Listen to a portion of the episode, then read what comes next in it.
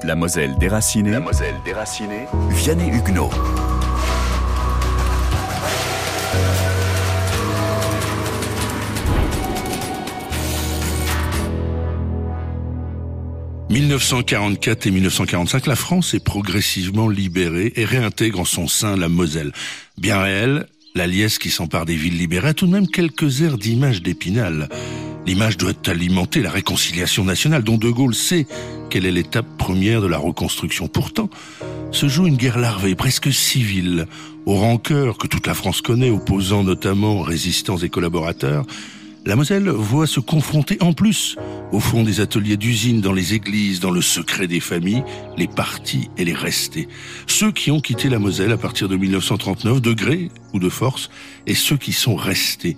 Plus qu'ailleurs, ce département est meurtri et engourdi par une atmosphère lourde de méfiance.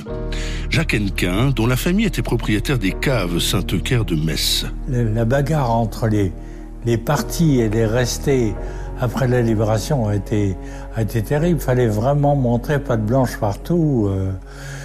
et c'était souvent des gens, des gens qui, qui en voulaient au grand-père parce qu'ils ils avaient envie de prendre la place. Hein. C'est ce qui les intéressait. Et alors, il y a eu, mon, on avait accusé mon père d'avoir fait du trafic de sucre. Mes parents avaient acheté une fois un kilo de sucre au marché noir pendant toute la guerre. C'est un climat délétère qui n'épargne personne. Monseigneur René Schneider, professeur de théologie. Et ça se traduit aussi chez les prêtres. Les prêtres, il y, a, il y a eu tout de même, euh, en gros, la moitié des prêtres qui étaient partis, partis avec leur communauté ou mobilisés. Hein, il y a eu ça aussi pas oublier. Il y en a qui ont été d'ailleurs aussi prisonniers, etc. Et donc il y a eu ceux qui étaient restés, ceux qui étaient partis. Pendant ce temps-là, on avait réussi à trouver quelques cent ou cent dix religieux euh, qui, auxquels on avait confié des paroisses. Donc le retour des titulaires de la paroisse d'avant-guerre, si je puis dire, euh, n'a pas été simple non plus vis-à-vis de ceux qui étaient désormais en place. Donc il y a eu tout un moment de méfiance réciproque. S'ajoutent d'autres aspects particuliers à la Moselle, bien sûr, la situation des malgré nous, mais aussi le cas des Bichois, déplacés au début de la guerre et installés dans les maisons de compatriotes mosellans plus au sud, eux-mêmes ayant été expulsés de Moselle parce que francophiles. On imagine la complexité des retrouvailles après-guerre. Jean Ast, ancien professeur d'histoire, et Sandrine Bronner, auteur de la biographie d'une famille d'expulsés. L'ambiance était assez difficile, elle était très pénible. Chacun se considérait avec euh, euh, suspicion. Beaucoup pour les expulsés, c'est vrai qu'ils avaient tout perdu, qu'ils avaient perdu leurs biens, et ils sont revenus pour eux. Ils, ont beaucoup souffert, nul ne le conteste. Et beaucoup avaient tendance à considérer qu'ils étaient les seuls qui avaient souffert.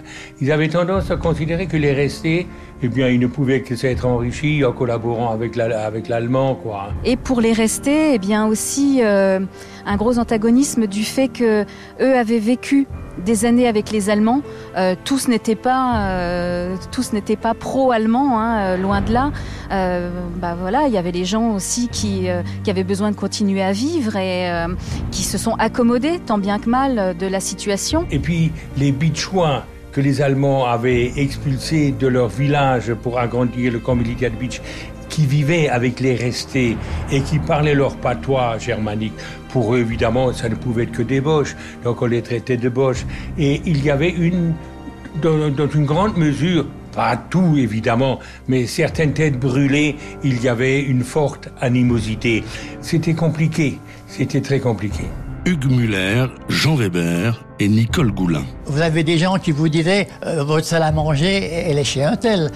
Parce que lorsque nous sommes partis, la, maison a été. Il y a eu une vente dans la maison.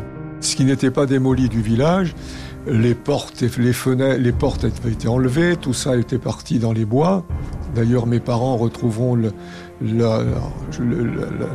l'armoire de leur chambre à coucher dans, un bois. Juste avant qu'on soit expulsé, mon père avait rencontré euh, deux camarades d'enfance qui étaient des commerçants de, pas de la place Saint-Louis, mais des alentours. Et alors, euh, euh, ils avaient dit, oh ben, nous, on préfère faire des, des, riches Allemands que des pauvres Français. Alors, mon père, alors, genre, il leur avait pas craché à la figure, mais il avait, il avait tourné les talons, il avait dit, c'est fini, euh, ne pourrait jamais supporter une chose comme ça. Et quand on est, quand on est revenu d'expulsion, c'était eux qui avaient les plus grands drapeaux français, alors mon père était écœuré. Et malgré tout, il va falloir reconstruire, cohabiter, pacifier. La Moselle pourra compter sur la volonté de personnalités fortes, dont le nouveau préfet gaulliste Marcel Rebourset, et sur le génie du temps. La Moselle déracinée avec le département de la Moselle.